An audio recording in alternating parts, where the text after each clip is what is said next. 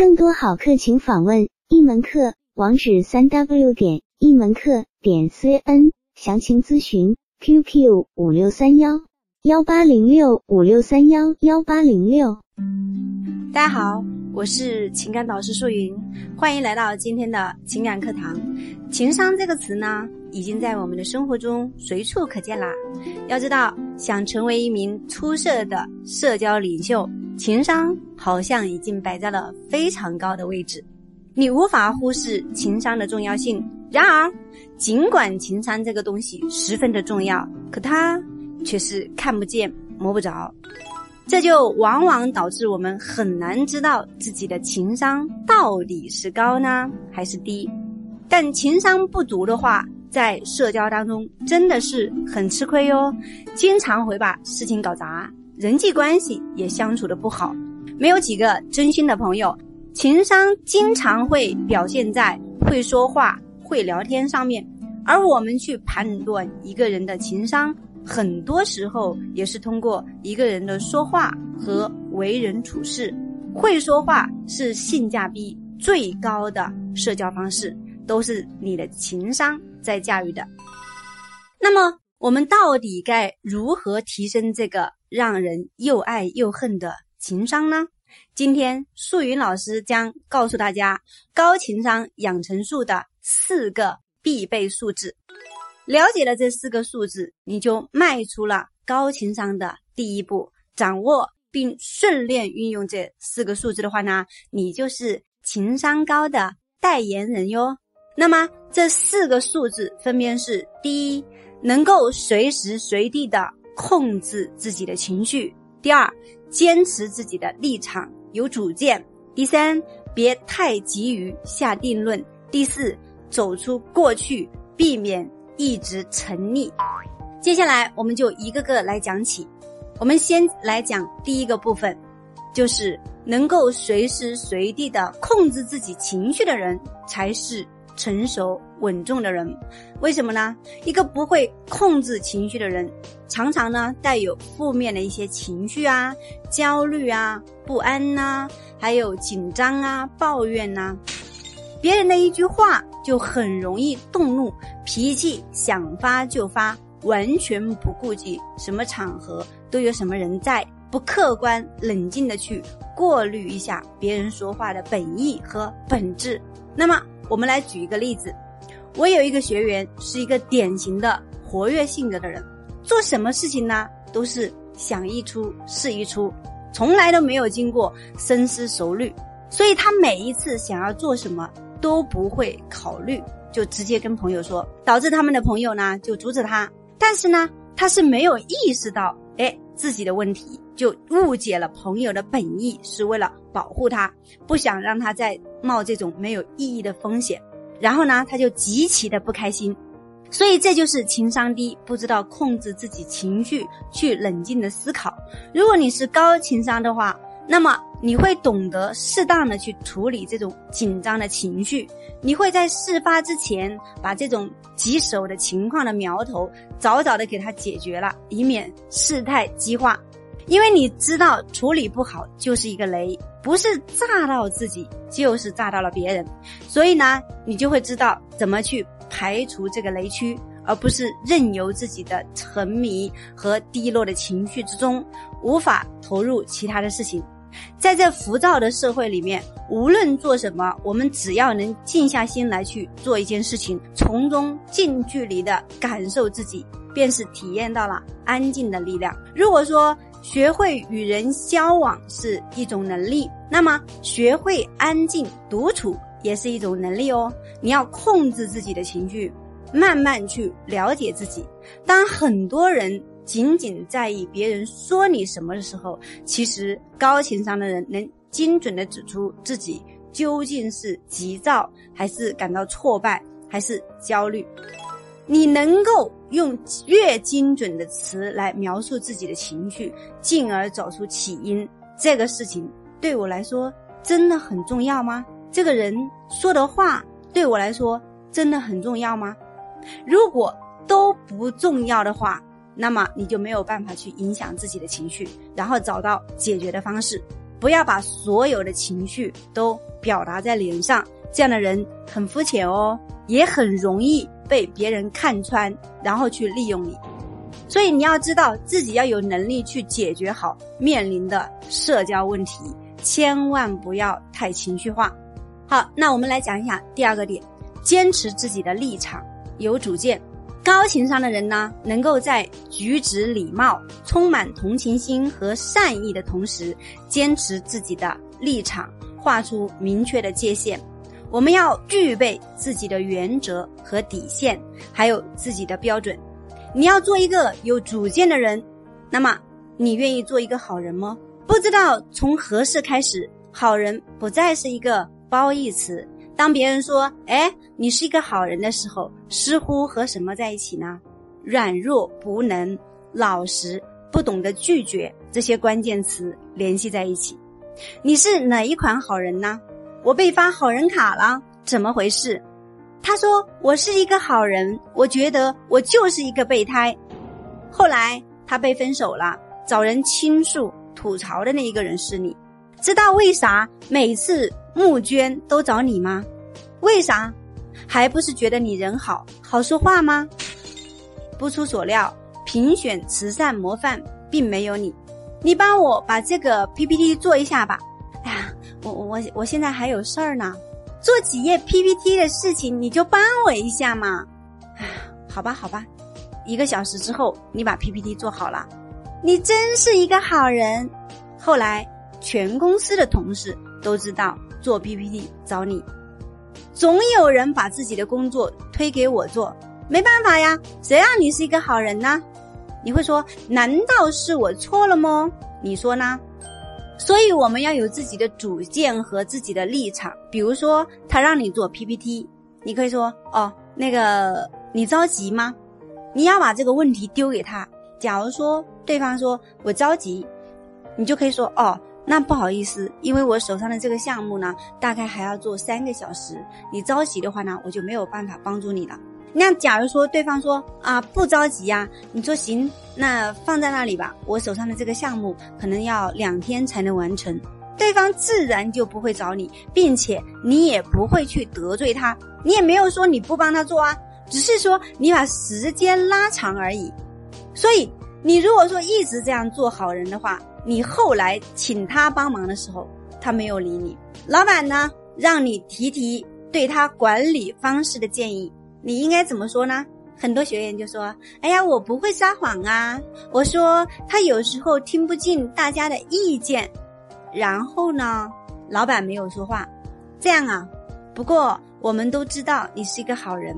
后来他成为了新项目的负责人。这个世界真的很奇怪，从小被教育要做一个好人，结果真被人说你是一个好人的时候，似乎又被人看作是一个无能的。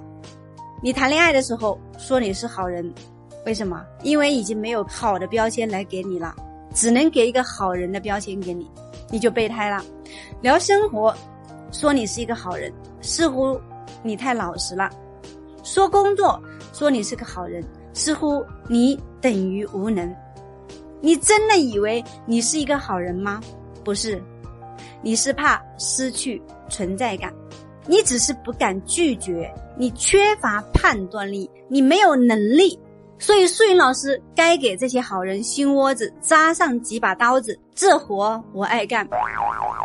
好啦，我们在这个坚持自己立场、有主见这里，我们把它分成几段小段，第一段。性格和善是美德，但没有判断力不是。你说你爱一个人，关心一个人，这没有错，但你不知道别人是不是认可你对他的好呢？是否也喜欢你呢？你缺乏的是这个判断的能力，你自己不知道如何通过细节去观察别人的情绪，只知道用自己的方式去堆砌你的好，这不是爱。这和你妈对你说：“哎呀，儿子啊，我这都是为了你好啊。”一个境界。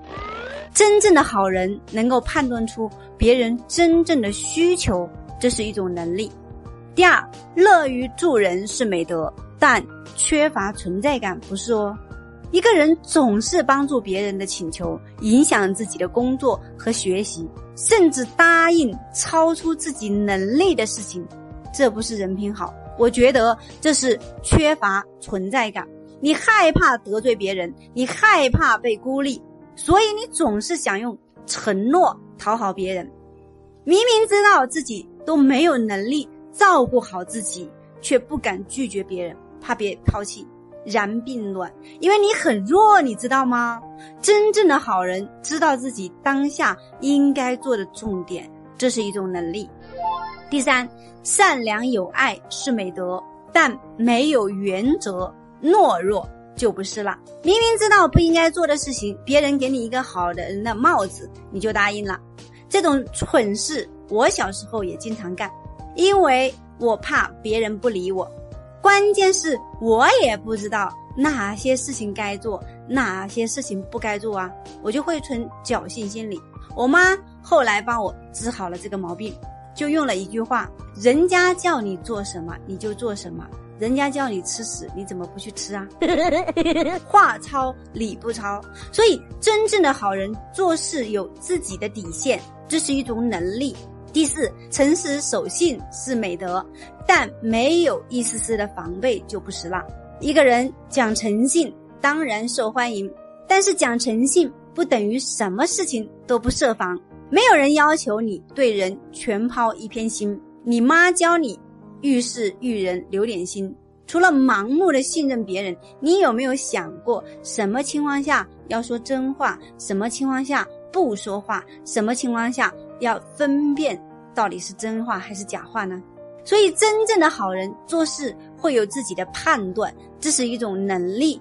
你不要遇到一个女孩子，你就像倒豆子一样的把自己所有的事情倒光了，没有必要。所以，要做一个好人，就必须比坏人更有能力。真正的好人不是无能无作为的人，真正的好人不是懦弱不发声的人，真正的好人。不是只顾自己好的人，所以做一个好人，你要比坏人更有能力，才能帮助别人。没有能力，你就不要歪歪自己的爱心，情怀是很贵的嘞。所以下次别光说真不知道那些坏人是怎么想的，也许真的是你错了哟。大部分坏人都是给烂好人惯出来的，一开始别人只是依赖你，习惯你的好。后来呢，别人就觉得这些事做理所当然。再后来，每个人都知道你没有原则，慢慢的，每个人都来欺负你，直到你害怕别人不要你。可谁让你没有能力呢？只能期待这样的存在感。别哭着喊着说这个世界不公平。我只问一句：以后除了对别人好，你有没有想过如何才能系统的提升自己？这种富有技巧性的行为是解决冲突时的理想手段，大部分人都没法不受影响，他们往往会陷入消极或激进的行为中。低情商的人如果遇到偏激或者是难搞定的人的时候，更容易主动的放弃，尽量避免与这些人士发生直接的对立情绪，长期的妥协与退让，其实也是一种不自信的表现。改变看待问题的视角，你要从纷乱的世界中抽离出来后，他反而找到了真正应该的方向，也把世界看得更清楚。很多人说我真不知道自己要什么，许多人会说那是因为你做的事情不够多，见的世界不够大，所以迷茫，所以彷徨。因此，改变生活最好的方式就是改变。看待生活的方式，当你用慢下来的节奏去看待周遭的一切，哎，一切都会随着你看待问题的角度改变而改变哦。好了，我们来说下第三个点，别太急于下定论。低情商的人往往会迅速形成一个观点，然后选择性的收集信息，只采纳有利于自己的论据，忽视反对的言论，更有甚者。他们还会令人反感的，极力的为自己争辩，在事情的一发生，不分青红皂白，主观意识去下一个定论再说，从来不客观的去分析问题。如果这种人正好是团队的领袖，那就是雪上加霜。他们未经缜密考虑的观点会成为整个团队的策略。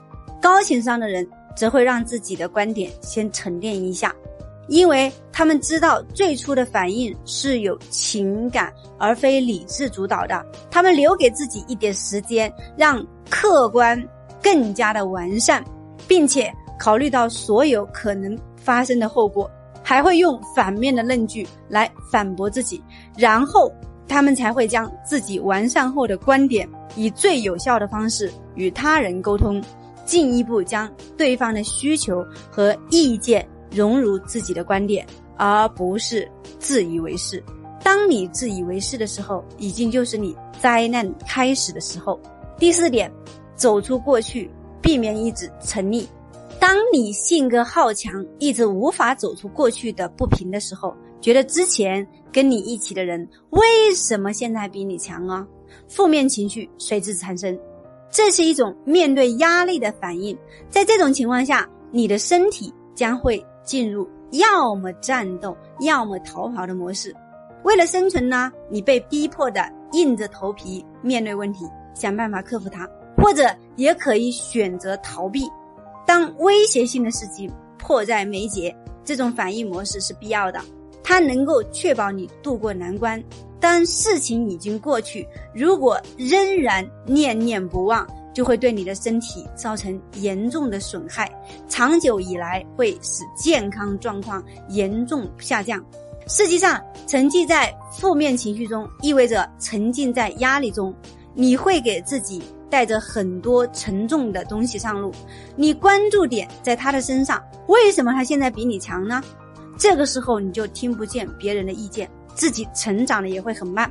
跟女生相处的时候也是，以前的那种方式已经不合适了，还要继续用自己固化的思维去跟女生相处，屡试屡败之后，情绪失落，抱怨女生都喜欢钱。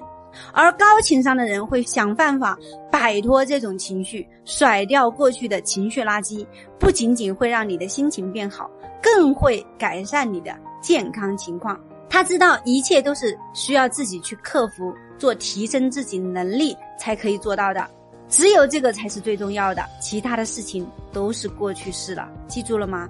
你自己变得更好才是硬的道理。高情商是贯穿我们这堂课的。重要的关键，今天素云老师告诉了大家高情商养成术的四个数字，分别是：第一个，随时随地能够控制自己的情绪；第二个，坚持自己的立场，有主见；第三，别太急于下定论；第四，走出过去，避免一直沉寂。这四个数字听上去很容易做到，但实际上。是一个人从自己思维方式到行为模式的全方位转变。只有当你了解到高情商包含的是什么，高情商的表现是什么样的时候，你才真正的从现实开始去做出改变，做一个有魅力、有原则的人。记住了吗？好啦，我们下节课再见，宝贝们，拜拜。